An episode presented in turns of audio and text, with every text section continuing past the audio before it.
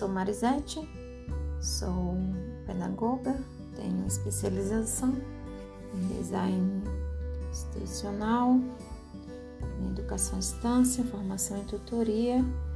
Tenho estudado esse tempo, principalmente nesta época de pandemia, sobre as tecnologias digitais e a relação delas na formação docente. Estou aqui para falar neste momento sobre as ferramentas digitais enquanto plataformas, aquelas ferramentas, aplicativos que utilizamos hoje em dia, muito mais agora nessa época de pandemia, para realizar as ações educativas, principalmente o que está acontecendo hoje em dia, de muitos é, realizarem no formato que estamos chamando de remoto, que é um formato que não é bem uma modalidade educacional, mas um formato que está sendo utilizado em um sistema emergencial enquanto estamos nesse momento de pandemia que pegou todo mundo de surpresa e ninguém se planejou para realizar o ensino que antes era presencial. E começamos então muitas escolas é, e universidades, escolas de magistraturas, escolas de ensino fundamental, médio, etc a utilizar esta terminologia, este formato de ensino remoto para essas aulas que são feitas virtualmente, online e com um passar do tempo, né, do ano passado para cá, as pessoas vêm percebendo que precisa fazer assim uma um trânsito, né, e uma transferência do uso dessas aulas online com muito tempo de exposição de alunos para algumas atividades assíncronas, é, caminhando aí para a modalidade de ensino EAD que conheço, conhecíamos e conhecemos, que tem uma concepção estruturalmente falando e conceitualmente falando é, histórica, né, desde o ensino por correspondência, o ensino mediado por várias tecnologias, pela internet, enfim,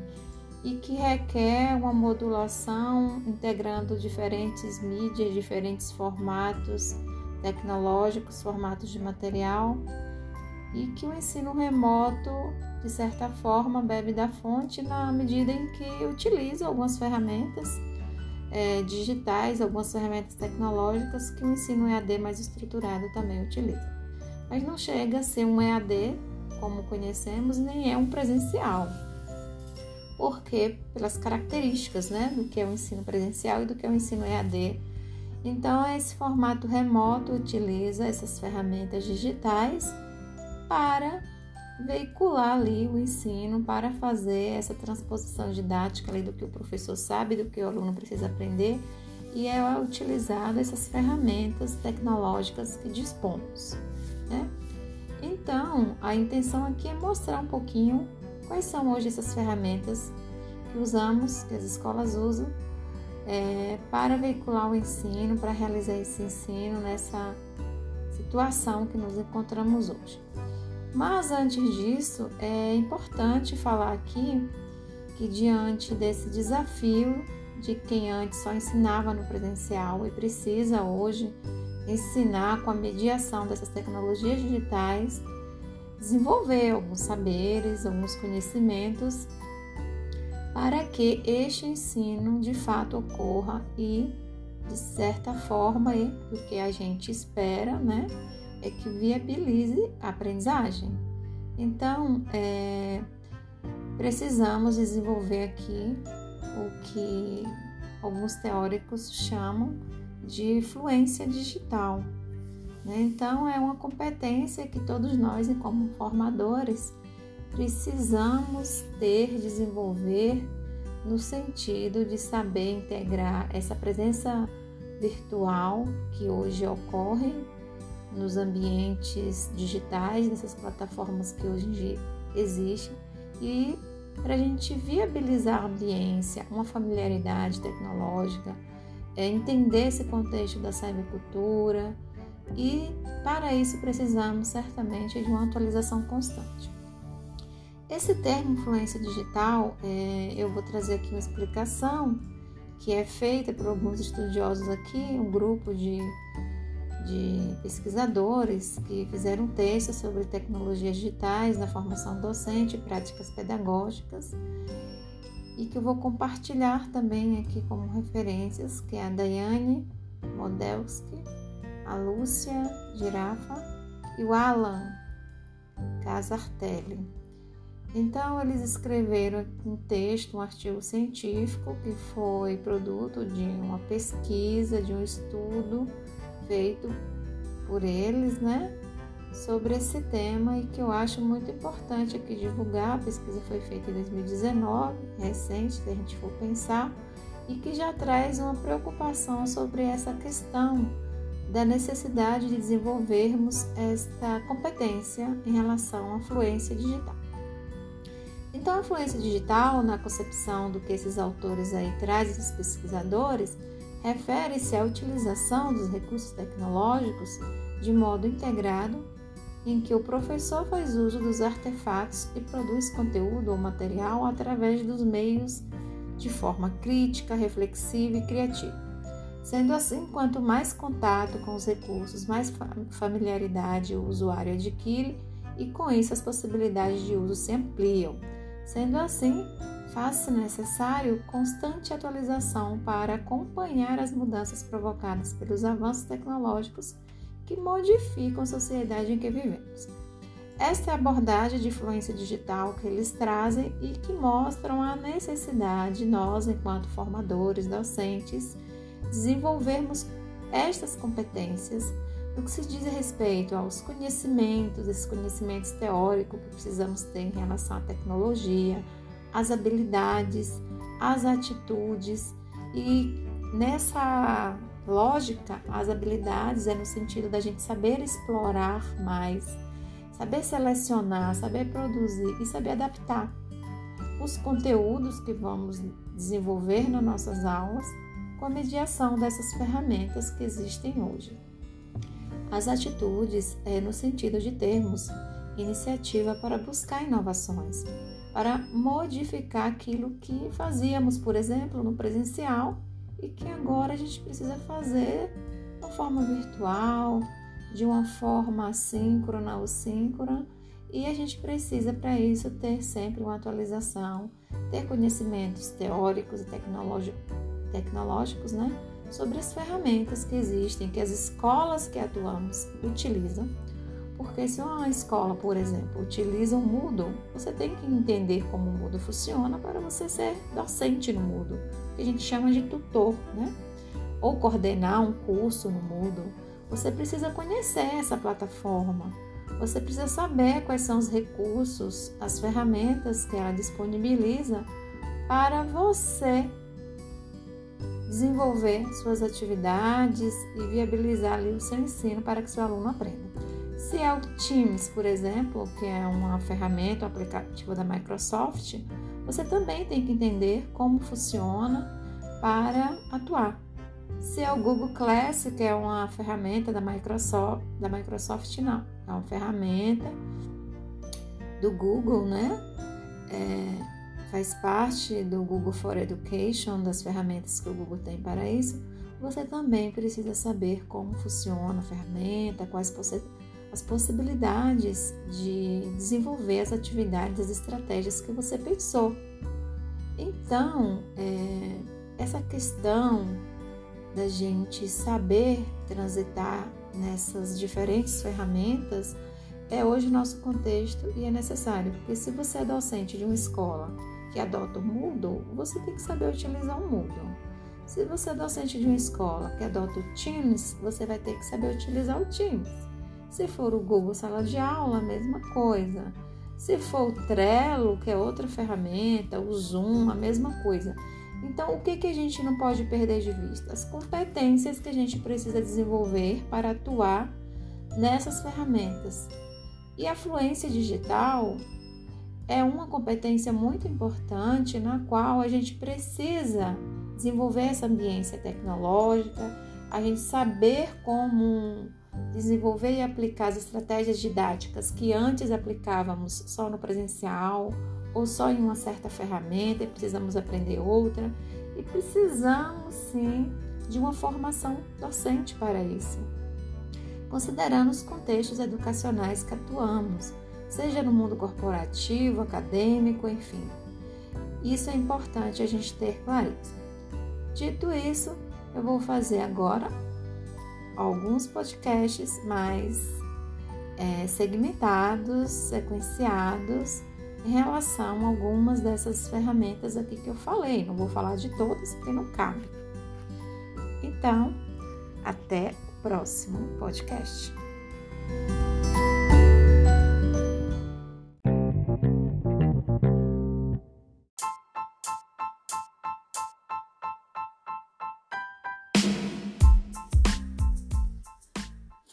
Das ferramentas digitais que podem ser utilizadas como plataformas do, para a gestão do ensino e da aprendizagem, vou falar agora da ferramenta da Microsoft chamada Teams.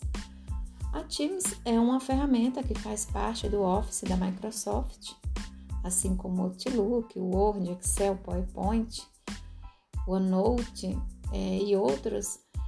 Ela é uma ferramenta que foi criada com essa perspectiva primeiro de trabalho mais corporativo.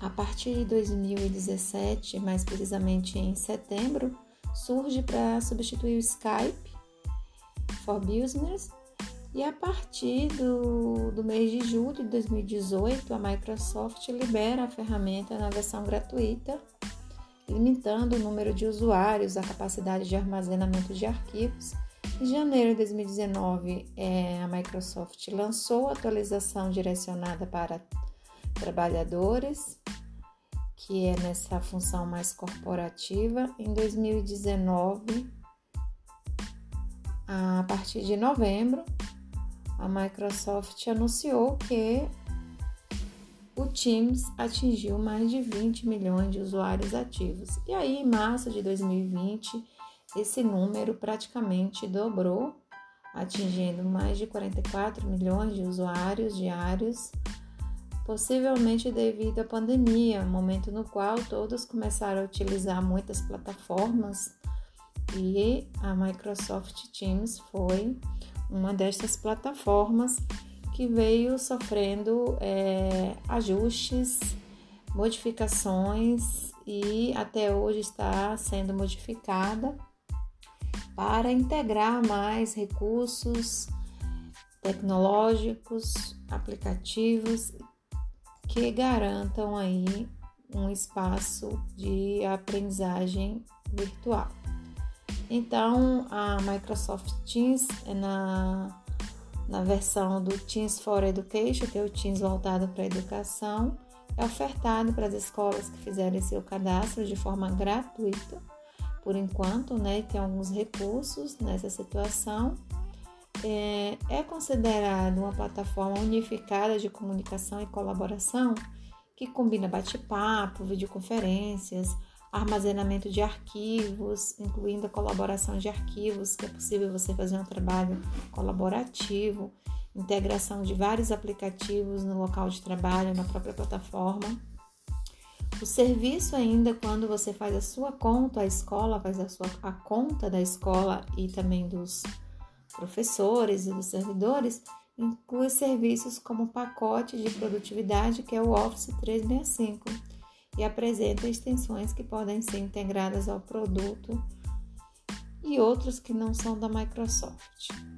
Então, no Teams você consegue utilizar todos esses outros produtos é, que faz parte do Office, né? Você pode utilizar o PowerPoint, pode utilizar o Word, tudo isso é integrado neste aplicativo, nessa ferramenta que é o Teams. E que no caso aqui eu estou falando mais do Teams for Education.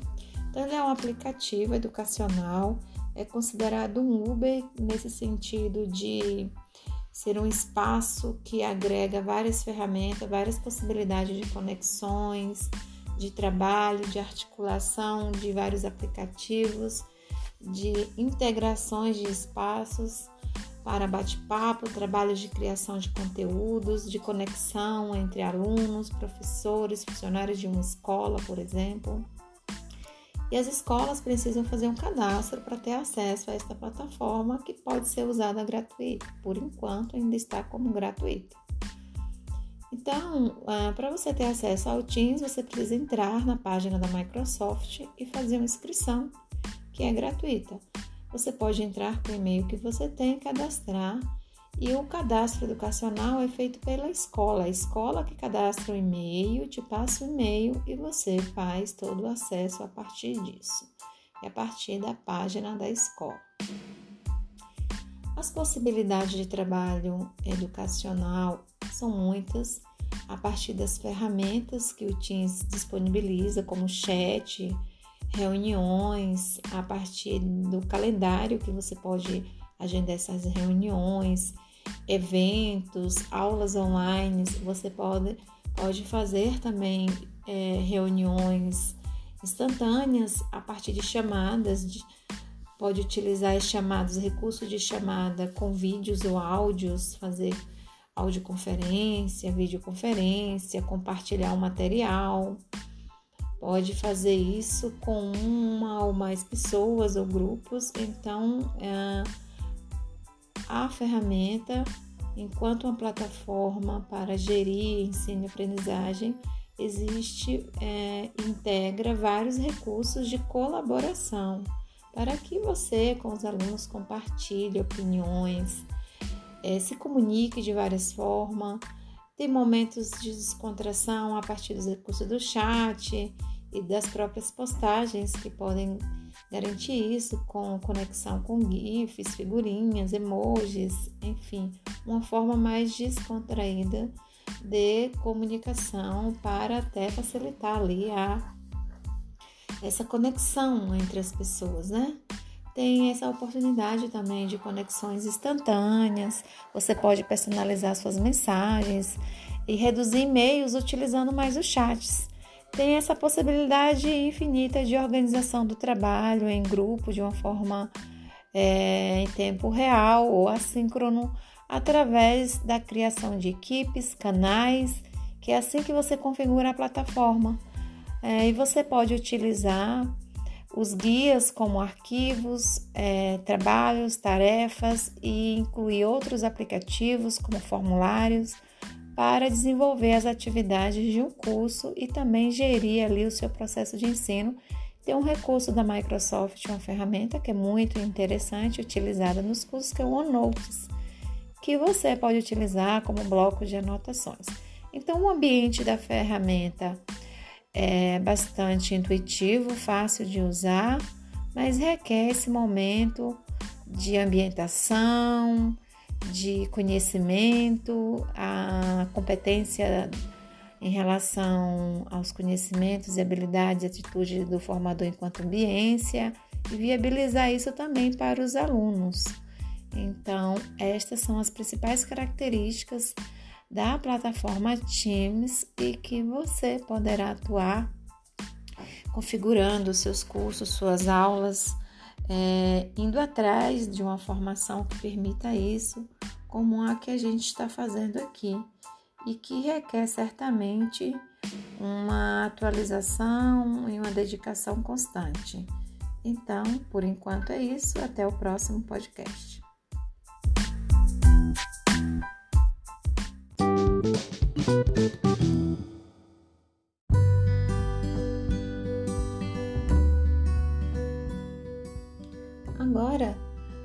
Nosso próximo podcast é para falar um pouquinho das ferramentas que temos hoje disponíveis para realizar o ensino e aqui eu vou me dedicar mais às plataformas que permitem uma gestão do ensino e da aprendizagem.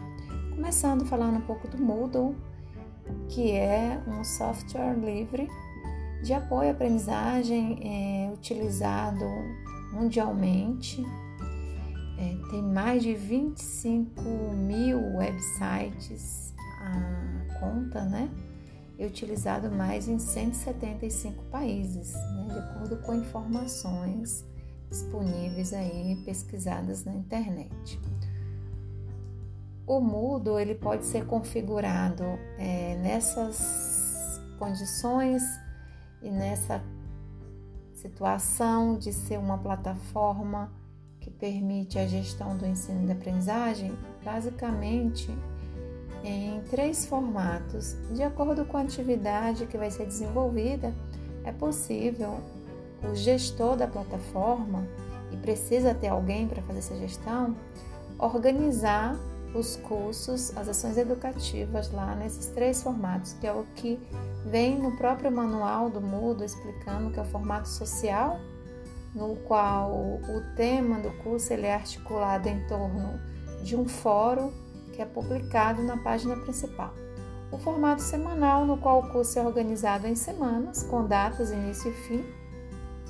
Tem um formato de tópicos, onde cada assunto a ser discutido representa um tópico sem limite de tempo pré-definido. A plataforma Muda ela apresenta como pontos fortes algumas características é, em relação ao ensino, a viabilização do ensino.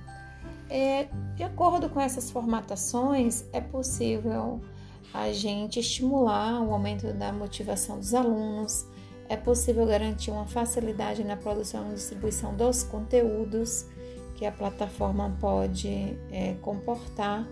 A partilha de conteúdo entre, entre instituições também é possível, inclusive você, a instituição, pode compartilhar esses materiais com outras. A gestão total do ambiente virtual ela é feita pelo gestor do ambiente, pode ser um servidor da escola. Também é possível uma gestão pelos docentes, nessa figura aí de, de organizador deste ambiente, se a instituição é, conceder esse perfil para os docentes, de acordo com o perfil que é concedido. E também é possível a gestão total desse ambiente virtual de aprendizagem, é possível a realização de avaliações, é, o suporte tecnológico para disponibilização desse conteúdo é de acordo com o modelo pedagógico e o design institucional, há um controle de acessos para isso a atribuição de notas, a plataforma permite essa transmissão e organização dos conteúdos de materiais e também o controle de acesso de uma forma geral, tanto dos alunos como dos professores. A plataforma ela permite ainda a transmissão e organização dos conteúdos de materiais de apoio às aulas pelo fato de ser uma ferramenta que permite cursos e páginas da web, facilita a comunicação síncrona e assíncrona, é possível realizar atividades é, nesses tipos de comunicação, é, também possibilita a contribuição em um padrão superior que no ensino presencial, na medida em que favorece essas formas diferenciadas de entregas de formatos de conteúdo. Tem recursos para, para desenvolvermos atividades enquanto docentes, é, que podem ser tantos materiais estáticos, como, por exemplo, páginas de texto, páginas de texto na web, apontadores, ficheiros, conteúdos em pastas nas quais podemos disponibilizar arquivos e outros materiais para atividade mais dinâmicas, como avaliação do curso, avaliação do docente, tem chat, é, várias possibilidades de você desenvolver um diálogo com o aluno, tem a possibilidade de você fazer diário, fórum, glossário, lições, pesquisa de opinião, questionários com questões diversas de diversos tipos e você pode ainda fazer diversas atividades individuais e coletivas para os alunos utilizando o IC, livro e outros recursos. Então, essa é uma das plataformas que temos aí disponíveis e que pode ser utilizada. Inclusive, a Infam utiliza essa plataforma para desenvolver os cursos à distância mais estruturados.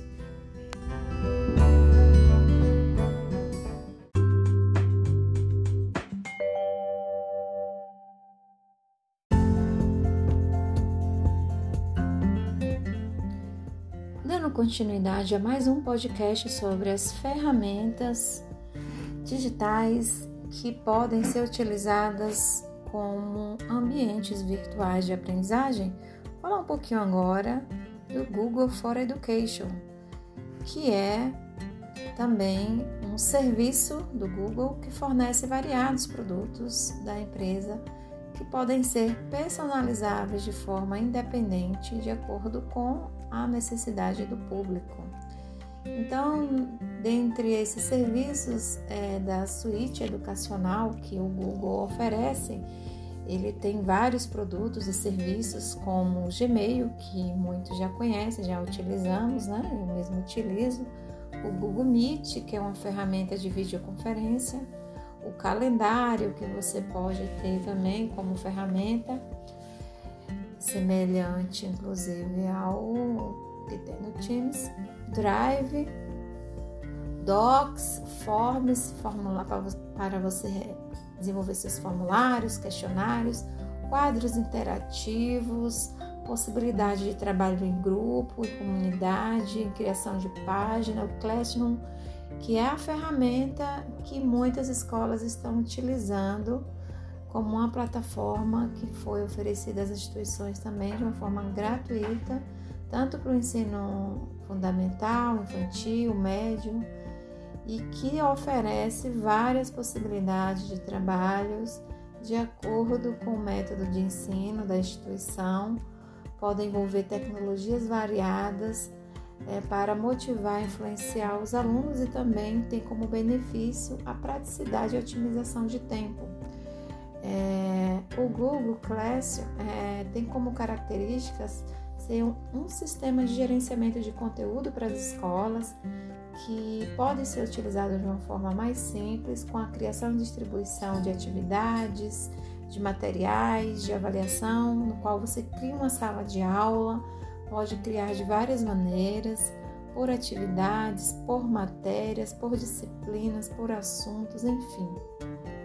Conforme ali a diretriz da escola, a coordenação decide lá com os professores é, com a direção da escola e você pode ali desenhar o seu espaço de gestão do ensino e da aprendizagem e permitir mais conexões, interações, interatividade entre aluno, conteúdos, alunos, alunos e alunos professores. Claro que para isso depende muito da formação dos educadores, do investimento que a escola faz nessa formação então, eu já realizei algumas atividades em salas de aula do Google Classroom e confesso que gosto muito, acho bem fácil de trabalhar, mas é mais uma ferramenta que depende muito assim, da opção da escola, de utilizar ou não. Então, dando continuidade aqui, eu vou falar um pouquinho agora do Zoom, que é uma ferramenta que com a pandemia muitas instituições começaram a utilizar, né? E o Zoom, ele é uma ferramenta que pode ser considerada aqui como uma plataforma, mas no sentido de permitir mais atividades de videoconferência, reuniões online, bate-papo e colaboração móvel. É um software que está entre uma das soluções é, bem cotadas em relação a forma de realizar o ensino remoto, teve alguns problemas no início de segurança, mas muitas instituições utilizaram e utilizam. Foi fundada em 2011, para quem não sabe, né, por informações que eu busquei para fazer esse podcast, e em 2020 foi o grande boom a, a partir dessas ações remotas que muitas educações é, instituições educacionais vieram ah, realizando, né, devido aos problemas que a gente já sabe hoje de realizar o ensino presencial, e o Zoom assumiu aí um espaço muito significativo de oferta de webinars, de aulas online, mas o Zoom ele não pode ser considerado uma, uma ferramenta na qual pode funcionar como uma plataforma de gestão do ensino e da aprendizagem. Por quê? Porque ele é uma ferramenta mais de, destinada para videoconferências, como eu já falei no início. Então você pode no máximo fazer uma aula online, gravar e em outra ferramenta de gestão enviar isso para os seus alunos para realizar alguma outra atividade. Então ele serve para essas atividades mais síncronas, que são as aulas online. É nesse sentido também que a gente pode utilizar o Meet, o Google Meet, né? Apenas como ah, momentos de aulas na qual você marca o encontro com seus alunos e desenvolve a sua aula.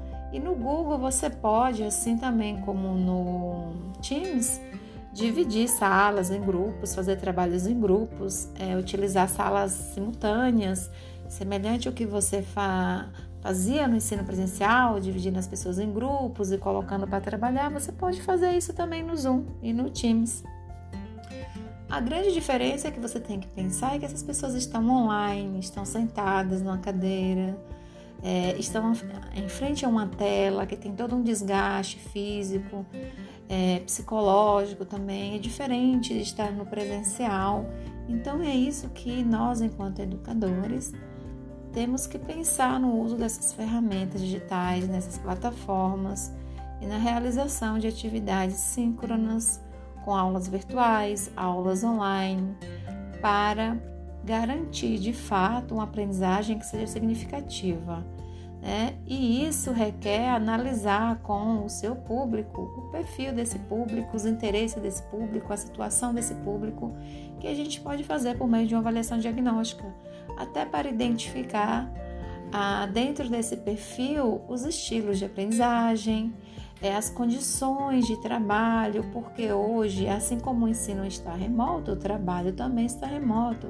Então, isso acaba gerando uma intensificação do trabalho e precisamos ter cuidado com esse cansaço mental, psicológico, que já tem até pesquisas aí de educadores, neurocientistas, falando sobre essa questão de passarmos muito tempo em frente a uma tela. Então, deveremos pensar sobre isso ao desenhar estas aprendizagens nessa plataforma.